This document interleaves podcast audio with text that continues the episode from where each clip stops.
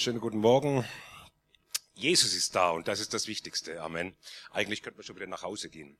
Aber wir haben ja heute wirklich was zu teilen, Einsichten von dem, was Gott heute in dieser Welt tut.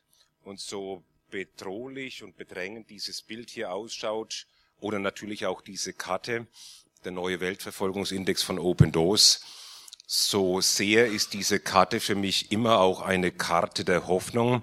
Ja, das sind die 50 Länder, wo Christen am härtesten verfolgt werden. Könnt ihr nach dem Gottesdienst in äh, Papierform hinten auf dem Büchertisch mitnehmen.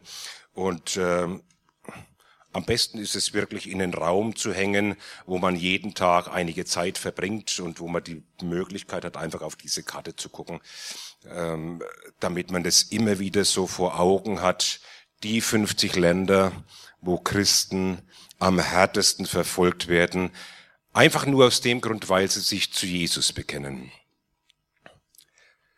Und es ist für mich deshalb eine Karte der Hoffnung, weil es in diesen 50 Ländern eine lebendige Gemeinde gibt, die so lebendig und unterwegs ist, dass der Feind des Evangeliums meint, er muss die unbedingt auslöschen. Das heißt, die Gemeinde dort ist stark in Jesus. Sie ist stark in Christus. Und das, was wir heute Morgen gesungen haben, still vertraue ich auf dich, o oh Gott. Du kommst mir zu Hilfe.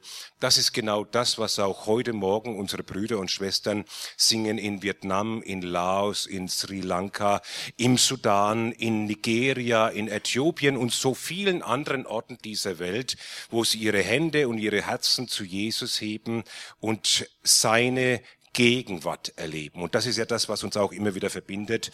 Und äh, ich möchte euch ein paar Situationen zeigen aus unterschiedlichen Ländern und auch manches aus dem Wort Gottes. Und äh, dann werden wir am Ende für unsere Brüder und Schwestern beten.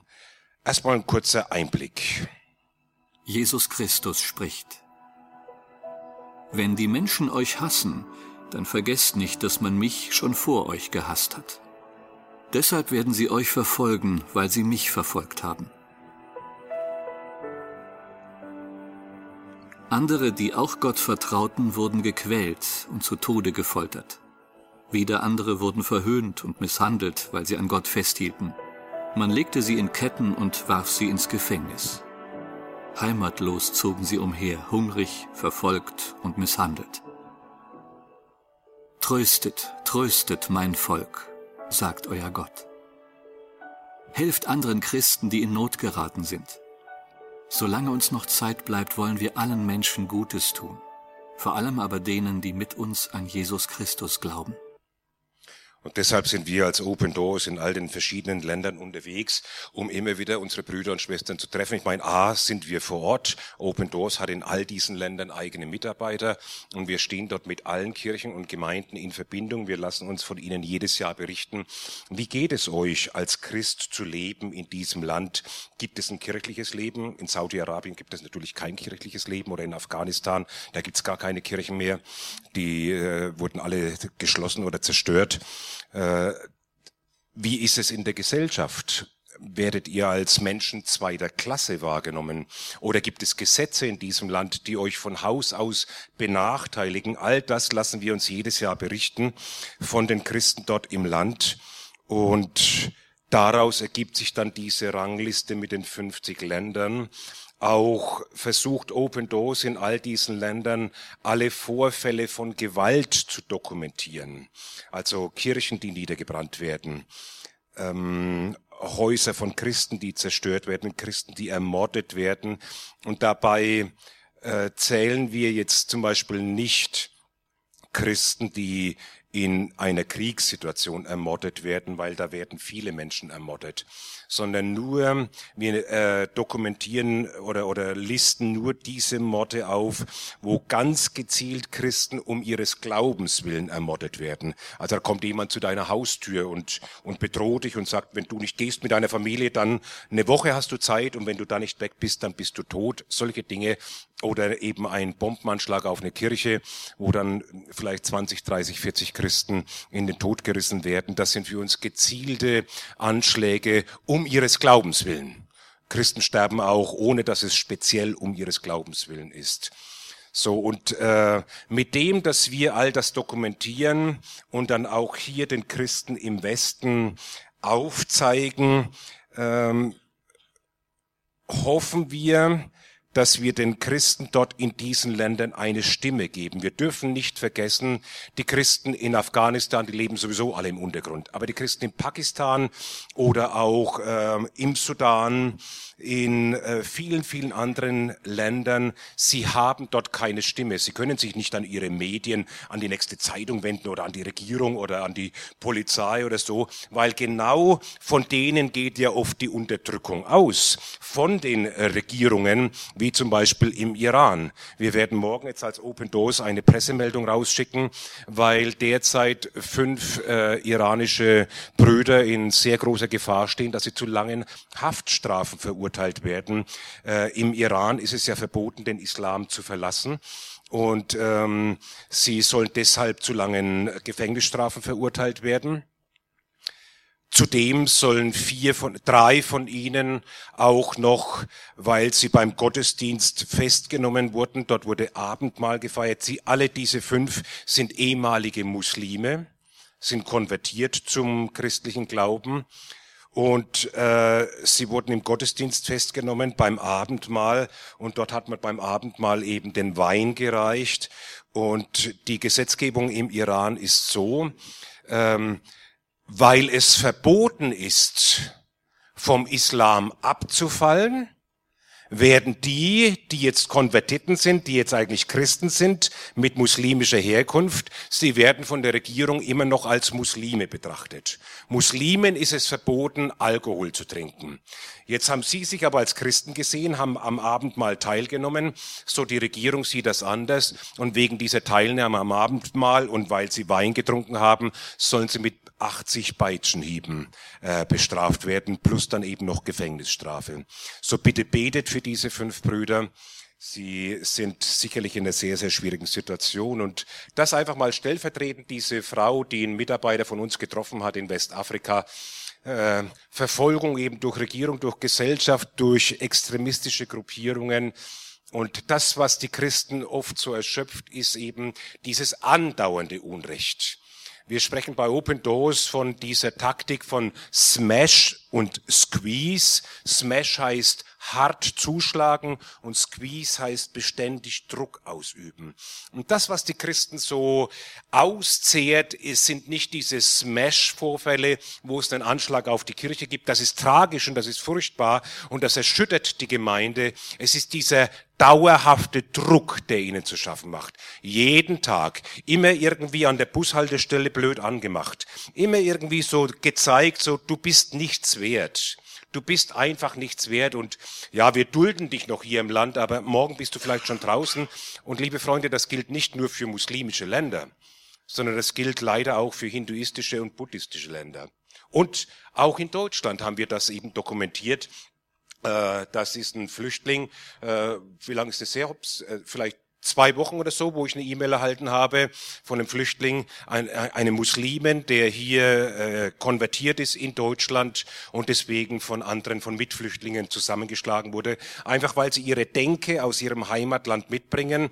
So, äh, es war im Heimatland, im Herkunftsland verboten, vom Islam zum Christentum überzutreten. Und das nehmen sie einfach mit in die Flüchtlingsunterkünfte. Und wenn dann jemand konvertiert und du hörst da herrliche Geschichten von dem, was Jesus tut, wir haben jetzt in den letzten, sage ich mal, drei, vier Jahren bereits mehrere tausend muslimische Flüchtlinge, die hier in Deutschland zum Christentum konvertiert sind. Und wenn du mit den Pfarrern sprichst, dann weißt du, die allerwenigsten sind Fakes. Es gibt ein paar drunter, die sind faule Eier und so weiter, muss man sagen. Aber äh, die allermeisten, die Pfarrer und Pastoren, schauen da ganz genau drauf, dass sie nicht irgendjemanden äh, das Taufwasser äh, irgendwie da äh, in, die, in die Taufe hineinführen, der eigentlich gar nicht wirklich Jesus nachfolgen will. So, die werden ja über mehrere Monate beobachtet. Und zum Zweiten, äh, wenn jemand meint, irgendwie so Asylschleicherei, indem ich mich mal schnell zu Jesus bekenne, das wäre wäre irgendwie so eine einfache Geschichte mitnichten. Also wenn du dann in der Flüchtlingsunterkunft bekannt gibst, Freunde, ich bin jetzt Christ geworden, hallo, äh, äh, äh egal ob du ein Fake-Christ bist oder ein echter Christ, deine Mitflüchtlinge, die da etwas äh, konservativ geprägt sind, die haben da ihre ganz eigene Ansicht und die werden dir dann trotzdem auf die Nase hauen, ob du nur was vorspielst oder eben nicht. Also das wird sich ein Flüchtling zweimal überlegen, ob er sich zum Christentum bekennt. Und nicht nur er hat Ärger, sondern oft auch die Familie im Heimatland.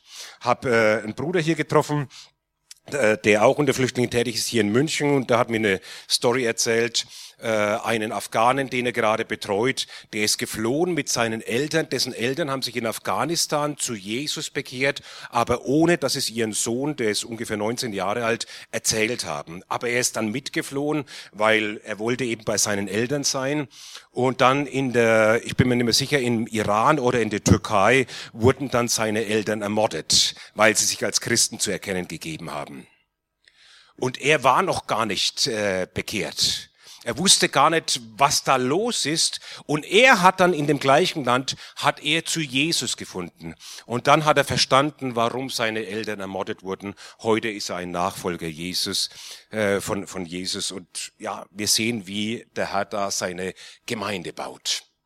Sei bereit. Jesus macht völlig klar, warum es Verfolgung von Christen gibt ich habe ihnen dein Wort gegeben und die Welt hat sie gehasst, weil sie nicht von der Welt sind. Könnt ihr auch nachlesen, Johannes Kapitel 15, wo Jesus sagte, wundert euch nicht, wenn sie euch verfolgen, sie haben mich, oder wenn sie euch hassen, sie haben mich vor euch gehasst. Wenn ihr von der Welt wäret, sagt Jesus Johannes 15, würde die Welt euch lieben. Weil ihr aber nicht von der Welt seid, sondern weil ich euch erwählt habe, Deshalb hasst euch die Welt.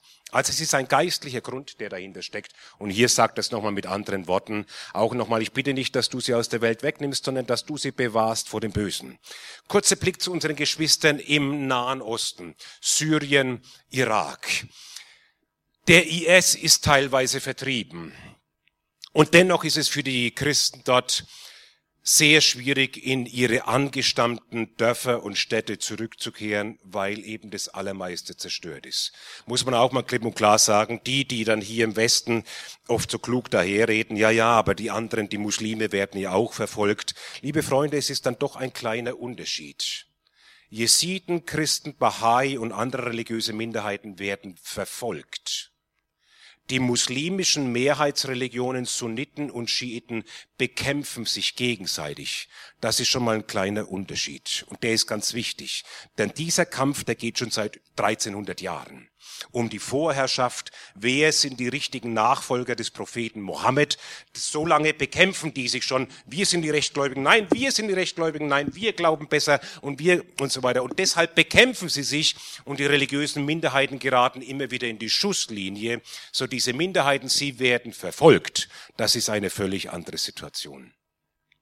Und hier ist eine kleine Momentaufnahme. Also unsere Geschwister, viele von ihnen, sie möchten in ihren Herkunftsländern leben. Sie möchten zurückkehren. Das ist hier eine Kirche in Aleppo. Also das ist ein Krippen, eine Krippe hier. Hier ist die Maria, da ist der Jesus. Kann man nur schwer erkennen. Ähm, und ich zeige euch jetzt mal, wie das aussieht, die ganze Kirche. Also hier ist diese Krippe reingebaut, okay? Und so sieht die Kirche aus. Fast alle Kirchen sind dort zerstört und im Irak noch schlimmer. Sondern für die Christen, die jetzt ins Ausland geflohen sind, ist es tatsächlich die Frage, wie, wie, wie sollen wir zurückkehren?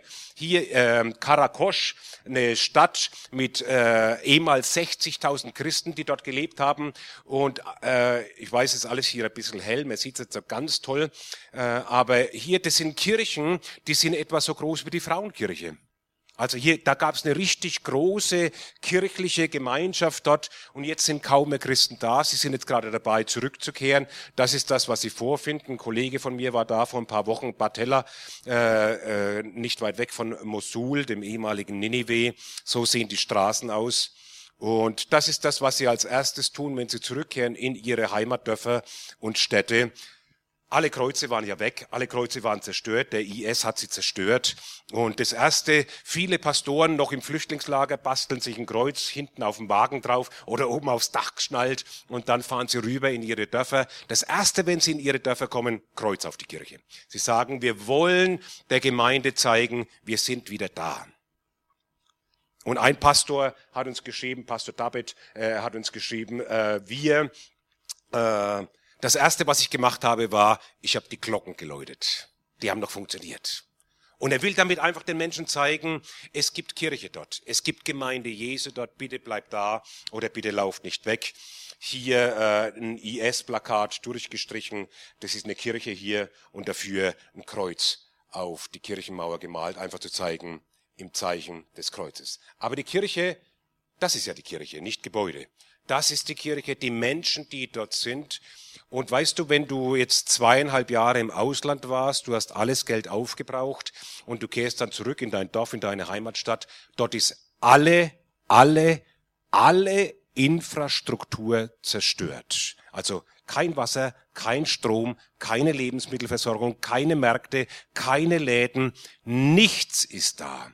Und mehr als 75 Prozent aller Häuser sind zerstört von den Christen. Der IS, bevor sie gegangen sind, haben sie alle Häuser innen drin angezündet. Das heißt, dadurch ist die Statik der Häuser so bestätigt, dass sie unbewohnbar sind praktisch. Und das, was sie am allermeisten brauchen, ist Sicherheit und als zweites natürlich auch diese Hoffnung, die sie jetzt zweieinhalb Jahre hatten, wenn der IS mal weg ist, dann gehen wir zurück in die Heimat. Und davon haben sie gesprochen. Jetzt, wo sie im Ausland waren, im Libanon, in der Türkei, im Kurdengebiet, wir werden zurückkehren in unsere Heimat. Das war ihre große Hoffnung. Und damit haben die Pastoren und die Pfarrer auch ihren Gemeinden immer Mut gemacht. Lasst uns beten, wir werden zurückkehren in ihre Heimat. Jetzt haben sie ein paar Leute geschickt, damit die sich mal die Heimat anschauen. Kamischli, Karakosch, all die anderen Orte. Und sie sagen, unbewohnbar. So, was jetzt tun? Und äh, wir haben einen Aufruf schon geschrieben an die irakische Regierung. Sie sollen bitte Schutzzonen für die Christen einrichten. Momentan ist ja gerade die Sicherheitskonferenz in München. Ich bin gestern dabei gewesen. Da ging es zum Thema Irak, Syrien. Und dann ist man schon erstaunt, dass die religiösen Minderheiten eigentlich ausgeblendet sind. Die, das, die das, das kulturelle Rückgrat des Nahen Ostens sind. Gibt es mal keine Christen mehr im Irak und in Syrien oder auch im Libanon oder in Ägypten, liebe Freunde, dann geht dort das Licht aus, im wahrsten Sinn des Wortes.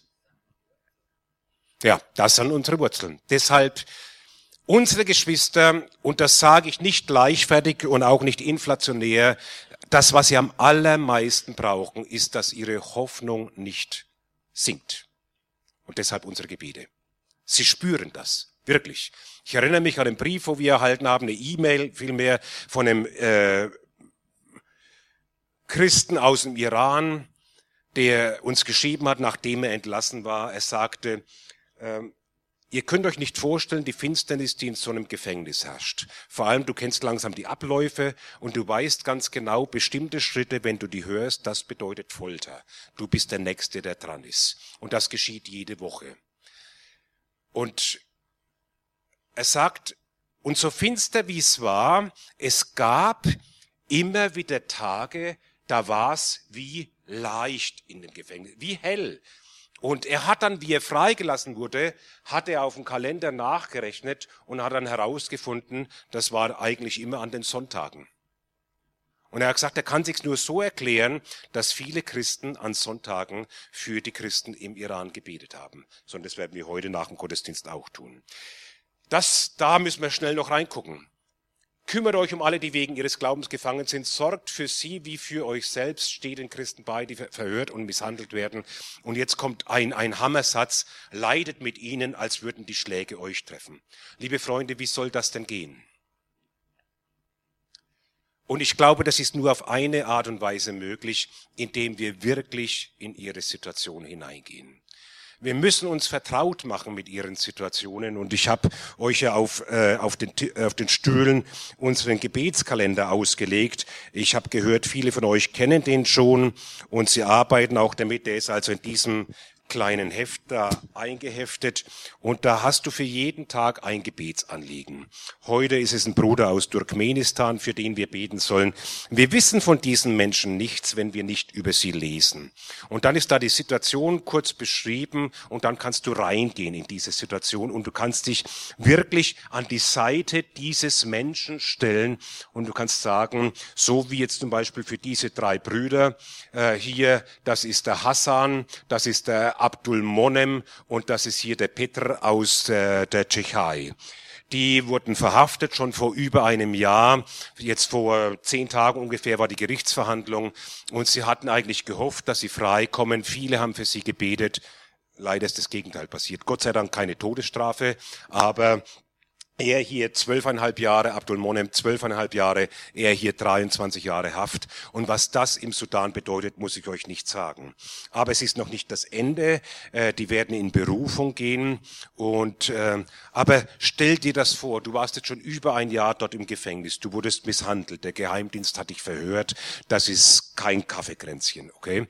So und ähm, Jetzt kommt die Gerichtsverhandlung und du hoffst wirklich, weil es sind ja auch internationale Zuschauer da, Beobachter äh, sind da, Prozessbeobachter, die das Ganze mitverfolgen. Du hoffst, okay, gut, das wird auch so ein Schurkenstaat wie Sudan, das werden die nicht wagen, uns auf so einer dünnen Anklage hin zu, äh, zum Gefängnis. Doch, sie wagen es, sie machen das sogar sehr gerne.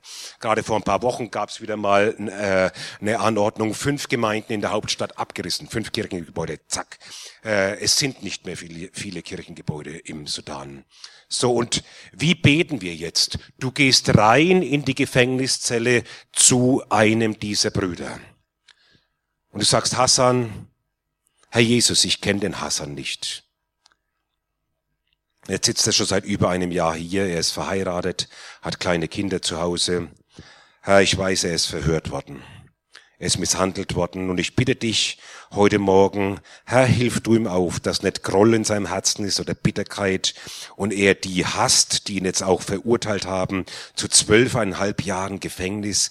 Herr, ich bitte dich, dass du ihn stärkst am inneren Menschen, dass er nicht aufgibt in seinem Glaubensleben und vor allem, Herr, wenn er krank ist, wegen dem schlechten Essen hier und der schlimmen Bedingungen. Herr, dann bitte ich dich, heile ihn. Und dann fängst du an, für den Hassan so zu beten. Und ich sag dir, je länger du für ihn betest, desto klarer wird dir, in welcher Situation steckt der Typ eigentlich. Was braucht er jetzt? Und es war, es war interessant, bei der letzten, bei der vorletzten Gerichtsverhandlung war ein Mitarbeiter von uns dabei im Gerichtssaal und er sagte, der ganze Gerichtssaal war voll mit Christen.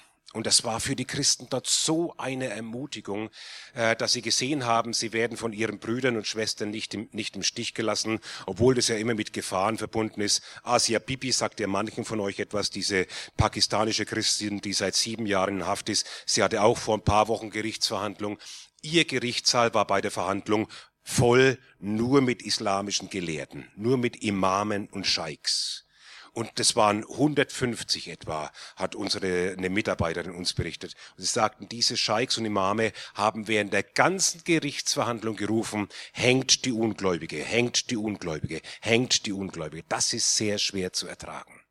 Und wir sehen nochmal, wie sehr unsere Brüder und Schwestern diese Hoffnung brauchen, dass wir sie tragen. Steht ihnen bei, als würden die Schläge euch treffen. Du musst in diese Situation hineingehen. Du musst dir die Zeit nehmen, wo du sagst, Vater, wie geht's mein Bruder? Wie geht's meiner Schwester? Wie geht's der Asia, Herr? Du musst das, du musst reingehen. Du musst mit ihnen Kontakt aufnehmen. So auch mit unseren Brüdern hier. Über Ägypten, gerade in den letzten vier Wochen, fünf Christen ermordet, Kehle aufgeschnitten, nichts geraubt, in ihrer Wohnung umgebracht. Es ist völlig klar, es geht darum, die Gemeinde dort soll Angst haben. Sie sollen Angst haben, du bist der Nächste. Du bist nirgendwo sicher, auch nicht in deiner Wohnung. Das ist die Gemeinde in Ägypten. Und wir sehen, die, das Volk des Kreuzes stört an vielen Orten. Warum? Die Stimme des Evangeliums soll ausgelöscht werden, damit niemand gerettet werden kann.